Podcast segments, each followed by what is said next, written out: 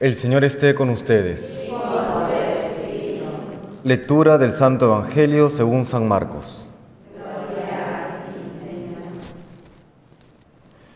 En aquel tiempo, mientras enseñaba en el templo, Jesús preguntó, ¿cómo dicen los escribas que el Mesías es hijo de David? El mismo David, inspirado por el Espíritu Santo, dice, dijo el Señor a mi Señor, siéntate a mi derecha y haré de tus enemigos estrado de tus pies.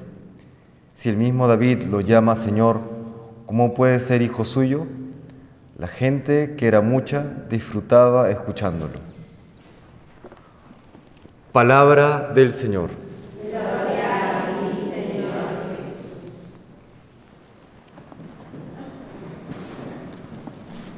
Estamos celebrando hoy el primer viernes de mes, de este mes de junio, mes del corazón de Jesús, y al mismo tiempo nos sirve como preparación para la solemnidad que es el próximo viernes.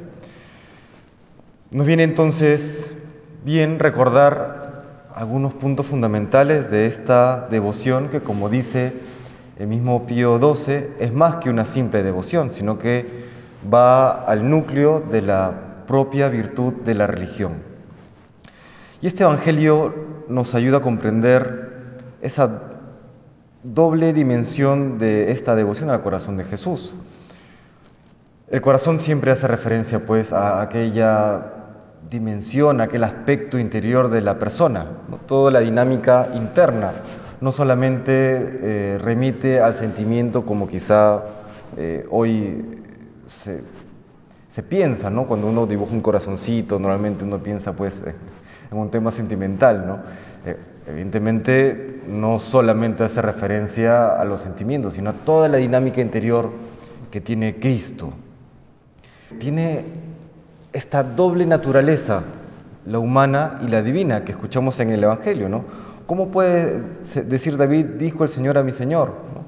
El Mesías se sabe que es hijo de David, pero no solamente hijo de David, no es hijo de David, de la descendencia del rey David, y al mismo tiempo Señor de David, Dios mismo. ¿no? Ya estaba eh, preanunciado por, por los profetas y por boca del mismo David. En esta doble naturaleza podemos decir entonces que Jesucristo tiene tanto un corazón de Dios como también un corazón humano. Y si tiene un corazón humano, comparte lo que nosotros experimentamos en nuestro día a día y comparte tanto eh, la capacidad de amar, potenciada por supuesto por, por, por su naturaleza divina, pero también el deseo de ser amado. Así como nosotros deseamos ser amados, Dios mismo, Cristo mismo, desea ser amado. El núcleo de la espiritualidad del corazón de Jesús o de la devoción al corazón de Jesús es el siendo conscientes de cuánto Dios me ama, yo procurar corresponder ese amor con todo mi ser. Invito entonces a que esta semana que nos sirve de preparación a la solemnidad, nos dispongamos a acoger el amor de Dios, a ser más conscientes de cuánto Dios nos ama. Porque a veces en el día a día nos sumergimos en los problemas, nos sumergimos en las circunstancias, en lo que hay que hacer y dejamos de lado aquello que sostiene toda nuestra existencia, que es el amor de Dios.